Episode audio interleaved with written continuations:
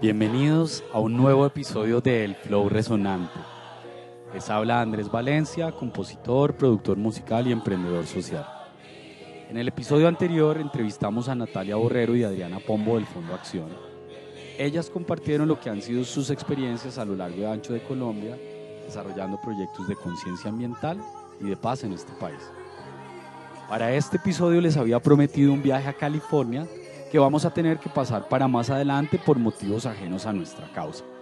Sin embargo, hoy contamos con una gran sorpresa desde la península ibérica.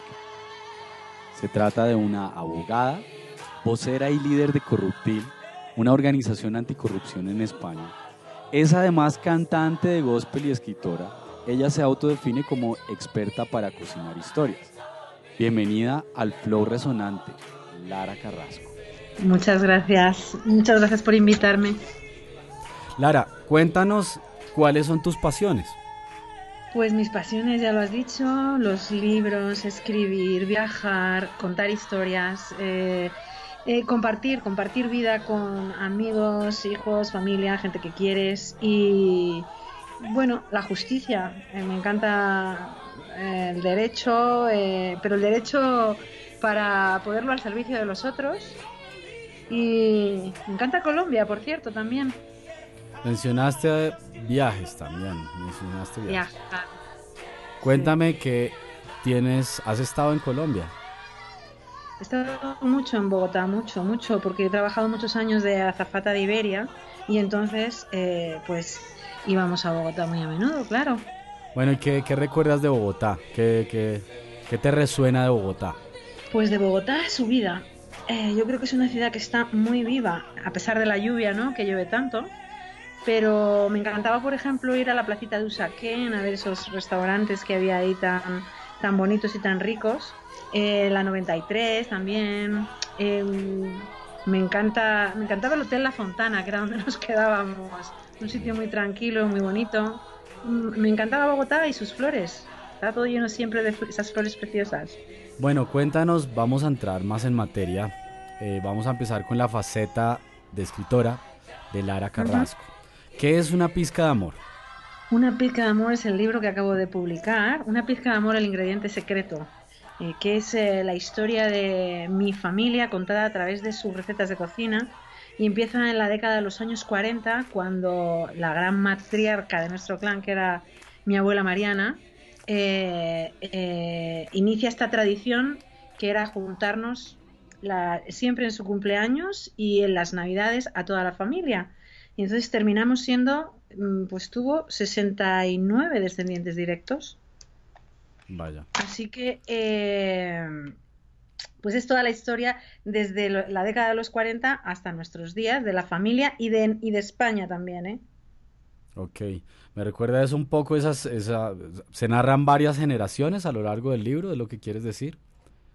Son cuatro generaciones que nos hemos sentado a compartir en una mesa, porque claro, ella vivió 104 años y entonces eh, tuvo hijos, nietos, bisnietos y nos juntaba siempre a todos. Entonces es muy raro que eh, hayas podido compartir con 69 descendientes directos de una misma familia y cuatro generaciones. Lo que cuento es lo que yo vi que eh, de cosas, denominadores comunes que aunque son personas con las que no hayas compartido, ¿vale?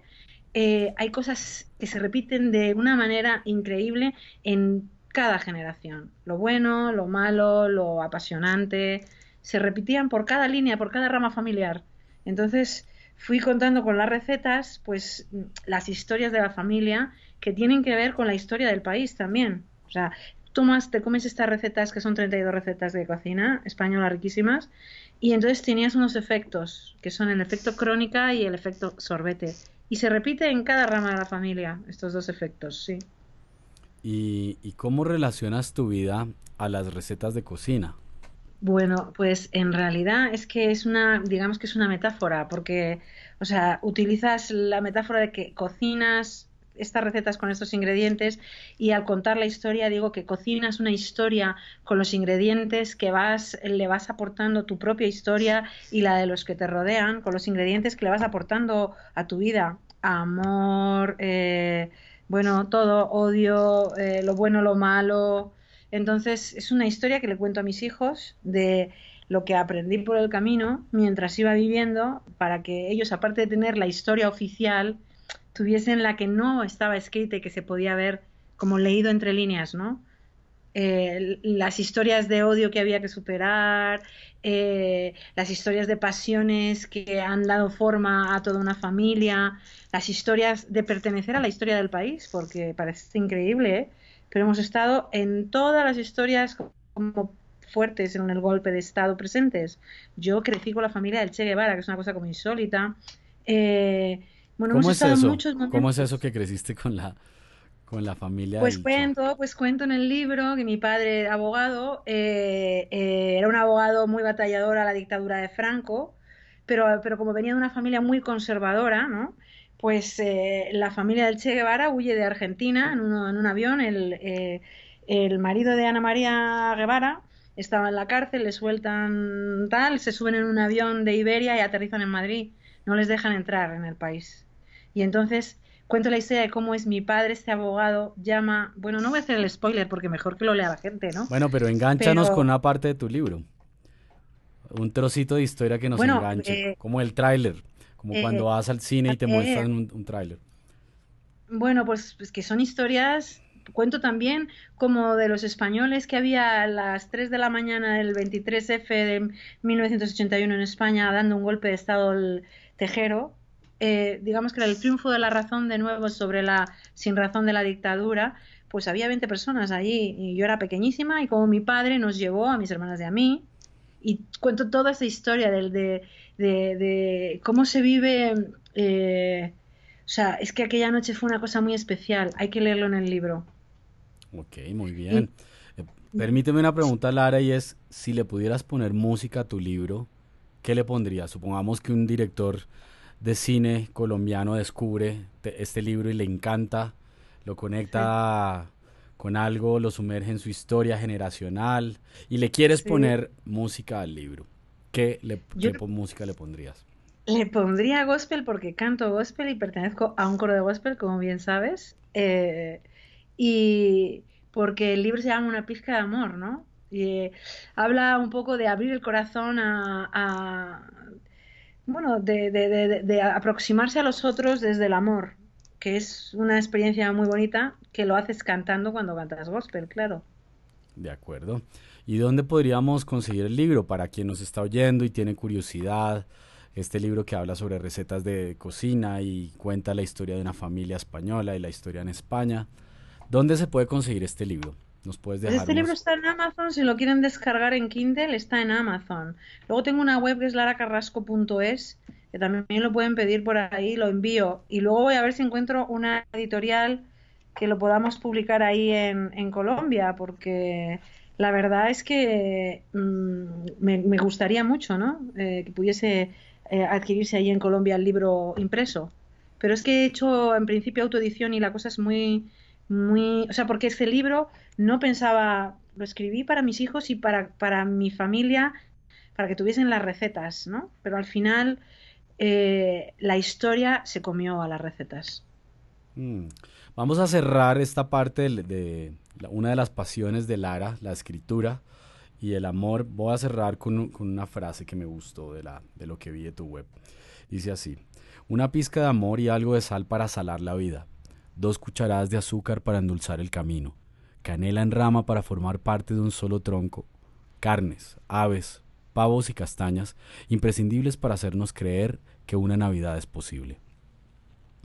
Entonces, me parece interesante este inicio.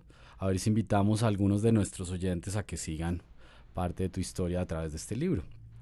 Bueno, vamos a pasar a otra faceta de Lara Carrasco, que es ah, su parte de lucha, de abogada. ¿Quién es Lara, abogada? que sale a los, a los tribunales. ¿Qué nos cuenta esa parte de Lara? Bueno, pues eh, esa tiene que ver también con el libro, porque el libro habla, es una vuelta al inicio para como hacer un viaje a la esencia y descubrir que estaba escrito desde hacía mucho tiempo que yo tenía que ser abogada y dedicarme como a batallar las injusticias. Esa es un poco la parte final del libro que comparto los últimos años de mi vida, que han sido los que he dedicado a la lucha contra la corrupción. Eh, y bueno, pues he sido la promotora y fundadora de una organización de referencia aquí en España que se llama Corruptil. Hay una web, corruptil.com, ahí cualquiera puede echarle un vistazo a lo que hacemos. Ok, ¿qué es Corruptil? ¿Con qué, cuál es el fin? ¿Cuál es el objetivo de Corruptil? Es amplio él y el objetivo es eh, luchar contra la corrupción.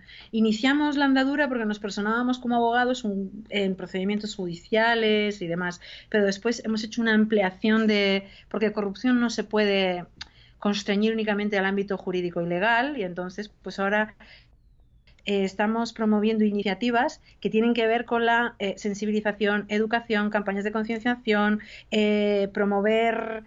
Estamos promoviendo ahora mismo un proyecto que es el de la aprobación de la Ley Integral contra la Corrupción Política, que es una propuesta de ley que hacemos desde las organizaciones de la sociedad civil y en las universidades para llevarlo al Congreso un texto normativo con unas herramientas participativas como de tecnodemocracia. ¿Cómo es esto? A ver, me, me, suena muy interesante. ¿Qué es esto de tecnodemocracia? Bueno, pues son las herramientas, bueno, es, que digamos que eh, la corrupción afecta a muchos sectores, el social, el político, el legislativo, el judicial, el educativo, el de la concienciación, el de la ética. Entonces, a través de eh, las facultades pues, de empresariales, derecho, tal, vamos a, proponemos con los eh, expertos y organizaciones de cada sector la parte normativa que corresponda pero lo hacemos a través, por ejemplo, de una herramienta que se llama Quorum, que es una organización que tiene una herramienta que está premiada en Estados Unidos de participación ciudadana en los debates, por ejemplo, de aprobación de textos normativos en los parlamentos, ¿no? Ya sea regional, local, estatal. En este caso es en el Congreso de los Diputados. Y bueno, pues es una manera de, de hacer una. cambiar un poco ya eh, esta cosa de votas por cuatro años y ya le dejas a esos que políticos que hagan, ¿no? La sociedad civil tiene que estar permanentemente en todos estos procesos de, conformación de leyes políticas y participar a, diario. Eso es un poco la, la idea de Quórum, sí. Óyeme, ¿y cuál es el estado actual de la corrupción en España? Pues, pues la verdad es que a toda la gente, eh, claro, le, parece espeluznante lo que estamos viviendo en España y nosotros, los que llevamos en esto mucho tiempo, decimos todo lo contrario, esto es un milagro, está sucediendo un milagro, que es que esto que llevaba sucediendo toda la vida, es la primera vez en la historia de España en la que se destapa tantísima corrupción y además ha sido por unas mm, pequeñas organizaciones, eh, muchas de ellas lideradas por abogados, entre otros con el que yo colaboro que seguramente en Colombia ha llegado la noticia que eh, Mariano Rajoy, el presidente del gobierno, testificó el otro día mm, como testigo en una causa de corrupción política que afecta a su partido, el pasado, que se llama Gürtel. El pasado 26 de julio, me parece que El 26 de julio, sí. Y mi, mentor y con el que he trabajado mucho y en el que estamos, o sea, es, es parte, es abogado en algunas de las causas en las que estamos personadas, Mariano Benítez de Lugo, el abogado Mariano Benítez de Lugo, pues es, ha sido el artífice de, de, bueno, de hacerle rendir cuentas a un presidente de gobierno. Bueno, y me comentabas, me, venías comentando acerca de la ley integral contra la corrupción política. ¿Qué, es esto exactamente? Bueno, pues es una ley que promueve la sociedad civil que buscamos que luego la, eh, esto ya ha pasado en España, ¿eh? Sucedió así con la ley integral contra la violencia de género, que es una ley eh, muy, muy aplaudida en el mundo, la ley española de, contra la violencia de género. Entonces, pues siguiendo un poco la experiencia de la ley integral contra la violencia de género, hacer lo mismo, pero en corrupción política, la ley integral contra la corrupción política, que lo que habla es del sector judicial, de cuáles son las herramientas institucionales y, muy importante, eh, la parte educativa, ¿no? de cómo puedes hacer una intervención desde la educación eh, ya sea en universidades, colegios, haciendo, promoviendo, no sé, juegos, eh, a través de juegos, mm, videojuegos, pues eh, plantear un poco las, las propuestas de soluciones desde ahí, sí. ¿Cómo, ¿Cómo se integraría este programa en la parte educativa? O sea, mencionaste colegios, universidades. ¿Cuál, ¿Cuál es la propuesta o en qué se está trabajando? Bueno, habíamos hecho, por ejemplo, estábamos trabajando ahora también dentro de lo de, ahora estamos, la ley integral la estamos promoviendo con una serie de, organizaciones y, lo, estamos aproximándonos a la Universidad Complutense de Madrid, que es la, una universidad de referencia. Eh, y luego estamos haciendo también otra aproximación con este tema educativo, siguiendo un modelo que es el modelo de Finlandia, el, el plan Kiva, que es un modelo educativo. ¿Cómo se escribe Kiva? K-I-V-A.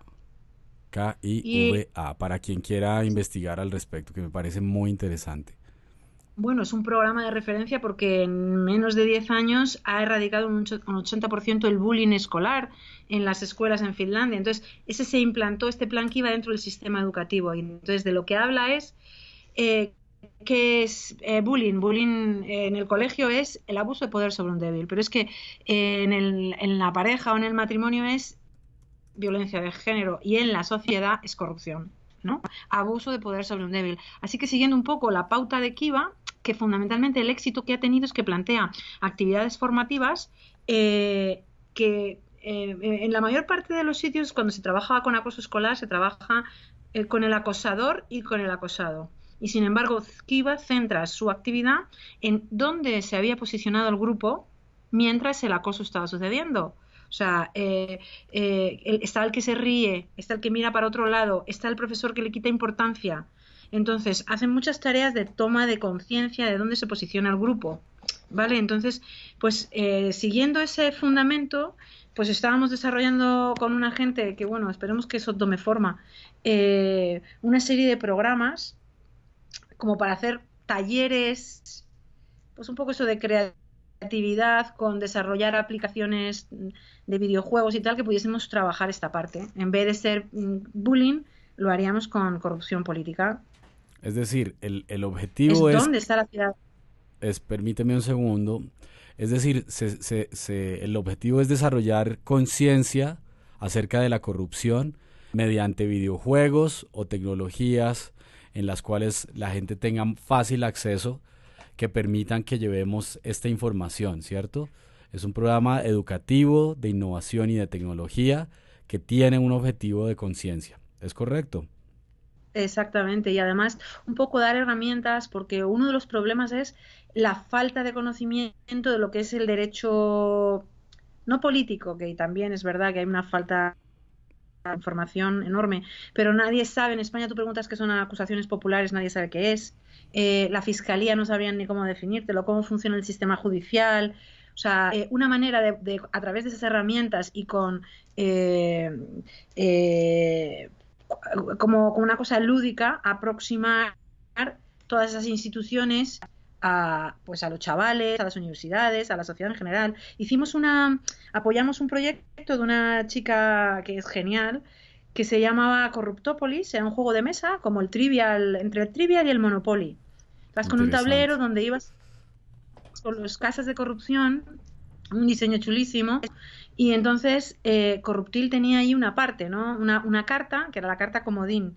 Tú, tú caías en una casilla que te hacía unas preguntas de casos de corrupción y podías ir moviéndote por el tablero si las ibas adivinando, y si no lo sabías, pues tenías una carta comodín de Corruptil que podías venir a nuestra web, a corruptil.com, y eh, ahí tenías una oportunidad para poder acceder a, alguna de las respuestas. ¿Vale? Cosas que habíamos planteado, eh, acuérdate, con el Playlab ese que a desarrollar un videojuego que corrupción fuese el caso, pero dejarle a los desarrolladores de los videojuegos que le diesen ellos forma a través de unas charlas con los profesionales que íbamos a hacer. Bueno, Lara, ¿a qué suena la corrupción? ¿Cómo suena la corrupción? Si pudieras ponerle música a este momento de tanta corrupción global, ¿cómo sonaría? Bueno, es que a mí me suena al poder oscuro de Mordor. O sea, eh, me suena al Señor de los Anillos, me suena un poco a, eh, eh, estos pequeños abogados que son, ya te digo, que lo que está sucediendo en España es un milagro promovido por cinco organizaciones pequeñitas, ¿eh? como la nuestra, pues con abogados que al final te das cuenta es que es David contra Goliat y oye, la partida va muy avanzada a favor de, David, ¿eh? Goliat está aturdidísimo. Es decir, que, este, este modelo que estás implementando tú en España podría ser modelo que podríamos también darle continuidad en Colombia, dado que está tan de moda la corrupción aquí también, aquí y en todo el mundo. Bueno, de moda, digamos que es que la, la lucha contra la corrupción es el reto del siglo XXI. Me gusta eso. Porque corrupción está conectado con todo, es que es transversal, es que la acción en, corrupción afecta a cada materia, me da igual, cualquier persona que le pueda gustar el medio ambiente, hacer encaje de bolillos, música tradicional, si es que eh, llegan los políticos corruptos a gobernar partidas presupuestarias, lo hacen para llevarse el dinero, no para desarrollar políticas que, que ayuden a la ciudadanía a prosperar o a un país a prosperar. Así que cuanto más dinero se invierta en, en luchar contra la corrupción, más fácil es que, por ejemplo, la paz tenga lugar, porque llegarán a gobernar a los puestos de decisión política las personas que realmente tienen interés en gestionar dinero público para todos y no en gestionar dinero público para robar. Bueno, vamos a soñar un poco, vamos a irnos a la última parte del, programa y es, vamos a soñar un poco cómo sería, cómo te imaginas tú un mundo sin corrupción o una España sin corrupción. ¿Qué ves allí? Pues yo una España sin corrupción eh, eh, lo que veo es unos juzgados especializados en corrupción política, que ocurra como ocurre en los juzgados que se hicieron en España em, especializados en violencia de género, la celeridad de la instrucción, a, nada que identifiques algo, protección de los denunciantes, herramientas eh, de alerta del Estado, con muchísimo dinero público invertido, herramientas de alerta a estos buzones ciudadanos de denuncia, que según llega una, una denuncia, fuesen como hacían aquí con el terrorismo, ¿no? Como los geos, a por el político corrupto, porque la gente se olvida que corrupción es igual a pobreza. En España hay un estudio que dice que son 90.000 millones de euros año lo que perdemos en, eh, por la corrupción, es decir, uno de cada cuatro euros públicos dedicados a programas de becas comedor, programas de la dependencia, programas de irían destinados a educación, de seguridad social. Exactamente, prestaciones sociales todas, es que 90.000 millones de años hemos hecho una entrada en nuestro blog para que la gente tomase conciencia de cuánto es, que además debe ser muchísimo más, porque ya digo que no hay un órgano especializado que dé esa cifra, lo da la Comisión Nacional del Mercado de la Competencia. Pero es que eh, el, presupuesto de la Comunidad de Madrid, que es, eh, eh, son 6 millones de personas, son 17.000 millones al año. Es decir, podríamos vivir de gratis en Madrid más de 5 años si hubiésemos invertido dinero en luchar contra la corrupción. Yo veo como una acción integral institucional coordinada desde una en el caso de la violencia de género se hizo una delegación especial del gobierno contra la violencia de género que tiene coordinada pues la fiscalía la debería ser una cosa así. O sea que cualquiera que llegue a gestionar dinero público sepa que le va a caer todo el, todo el peso, del Estado todo el peso de la ley del Estado con todos sus recursos y que va a terminar en la cárcel muchos años Correcto. Correcto. Y no es, no, es, no es un sueño, es fácil de hacer porque eh, aquí en España con tema de violencia de género cambió, vamos, radicalmente. Y luego los programas educativos se invirtió mucho dinero. Por ejemplo, en, en violencia de género, ¿no? Eh, que estaba la delegación de gobierno contra la violencia de género, no solamente hacía una intervención en la creación de los juzgados especializados, una dotación presupuestaria enorme para constituir estos juzgados y además eh, partidas de eh, eh, los órganos de auxilio judicial, mucho dinero invertido en servicios sociales, mucho dinero que también se, hacían programas con los centros de atención primaria para la detección de eh, mujeres que pudiesen ser víctimas de violencia, ¿no? Pero también había publicidad sexista, por ejemplo, o un montón de programas educativos para hacer charlas de concienciación en, en las escuelas, un número de teléfono para alertar de causas de la intervención de la policía que aparece de manera inmediata. Entonces, pues eso se puede hacer de, igual con, corrupción política. De acuerdo. Y si pudiéramos ya para ir cerrando este programa, si tú pudieras, si tuvieras la capacidad, es que tú que eres escritora y que, has, y que cantas en un coro, en el cual además fue donde nos conocimos, en Madrid, ¿qué te gustaría escribir? Si pudieras dedicarle una canción a todo esto que tú haces, ¿con qué fuerza lo harías? ¿Con qué género? Eh, pero dices escribir o dices, eh, es que em, eh, esta, que, entré en trance, claro, cuando mi, el abogado, mi mentor iba a ir a, testificar, hizo testificar al presidente del gobierno en trance, que es una cosa, nunca pensé que estudiar derecho me iba a dar tantísimas satisfacciones. Así que escribí un texto en el Facebook que era algo así como que hoy me siento bendecida por la vida porque me ha hecho este maravilloso regalo de poder desarrollar una pasión. Me siento muy afortunada y bueno, espero que podamos llevar a cabo, no lo dudo, ¿eh? podamos llevar a cabo todos los proyectos que estamos iniciando ahora. Voy a leer el texto que pusiste, lo acabo de encontrar. Hoy es un día histórico, uno de esos con los que te bendice la vida. Hoy mi mentor, el abogado Benítez de Lugo, el artífice de que Mariano Rajoy comparezca en el juzgado, va a hacer historia. Hoy la loca lucha en la que me embarqué cobra todo el sentido. Esta parte me parece muy interesante. Si pudiéramos ponerle música a esto, ¿qué música le pondríamos, Lara? Pues a lo mejor aquí le pondría eh, una música irlandesa. Ya sabes que es otra de nuestras pasiones comunes, porque es un pueblo que luchó durante 800 años contra el dominio inglés para terminar ganándoles. Es la historia del pueblo irlandés. Es, eh, bueno, te sobrecoge de la emoción, ¿no? Pues quizás le pondría a Mary Black o algo así, sí, o alguna de estas músicas irlandesas típicas. Maravilloso, Los sí, chip o algo así. ¿Tú qué dices con ese videojuego tan bonito que te hiciste? con la música irlandesa tan preciosa, ¿no? Me conectó muchísimo con Irlanda y con su historia. Fue bárbaro. Que además es, es algo interesante, pues, de algo que, que está pasando ahora en, en, Colombia, ¿no? Cómo nos une la historia de, ya que mencionaste Irlanda, de la historia, del momento en el que Irlanda entrega sus armas, que es lo que está viviendo el país ahora. Vale, entonces que me parecería que eso lo conversamos una vez, que era eh, muy interesante los, los eh, grupos educativos también que hacían en, en Irlanda del Norte, ¿vale? Eh, para superar la violencia. Y que me acuerdo que te dije que había un, documental de la UNO que se llamaba Miradas Enfrentadas, que era un programa que se hacía en un colegio, en un barrio estos católicos de Dublín que han padecido muchísimo la población católica allí, para eh, conectar a los chavales jóvenes que los padres habían muerto en los atentados, tanto de los protestantes como de los católicos. Eh, eso podría ser un ejemplo también que se podría aplicar en Colombia, esos programas muy, muy interesantes, miradas enfrentadas. Pues eso lo vamos a tener en cuenta para un posible episodio de, El Flow Resonante. Una última pregunta, Lara, ¿con qué resuenas? Yo con el amor, ¿eh? con una pizca amor, el ingrediente secreto que muchas veces se nos olvida y muchas veces nos aproximamos a, las personas con recelo, con ira, con odio, con... Hay que hacer, hay que intentar quitarse todo eso, lo más que se pueda. ¿Y con qué nos hace falta fluir? Pues con un poco más de espiritualidad, con una eh, agradecer lo que tenemos, una sociedad demasiado centrada en el ego y poco centrada en agradecer y dar gracias por lo que tenemos, ¿no? Eh, que no, no, no somos conscientes también de cómo estamos bendecidos. Me encanta eso, ese mensaje que acabas de dejar. Pues Lara, te estamos súper agradecidos.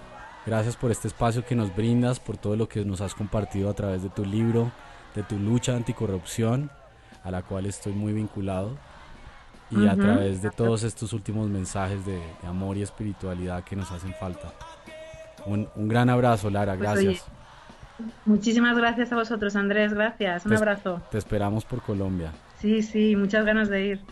Bueno, feliz día. Gracias. Feliz día.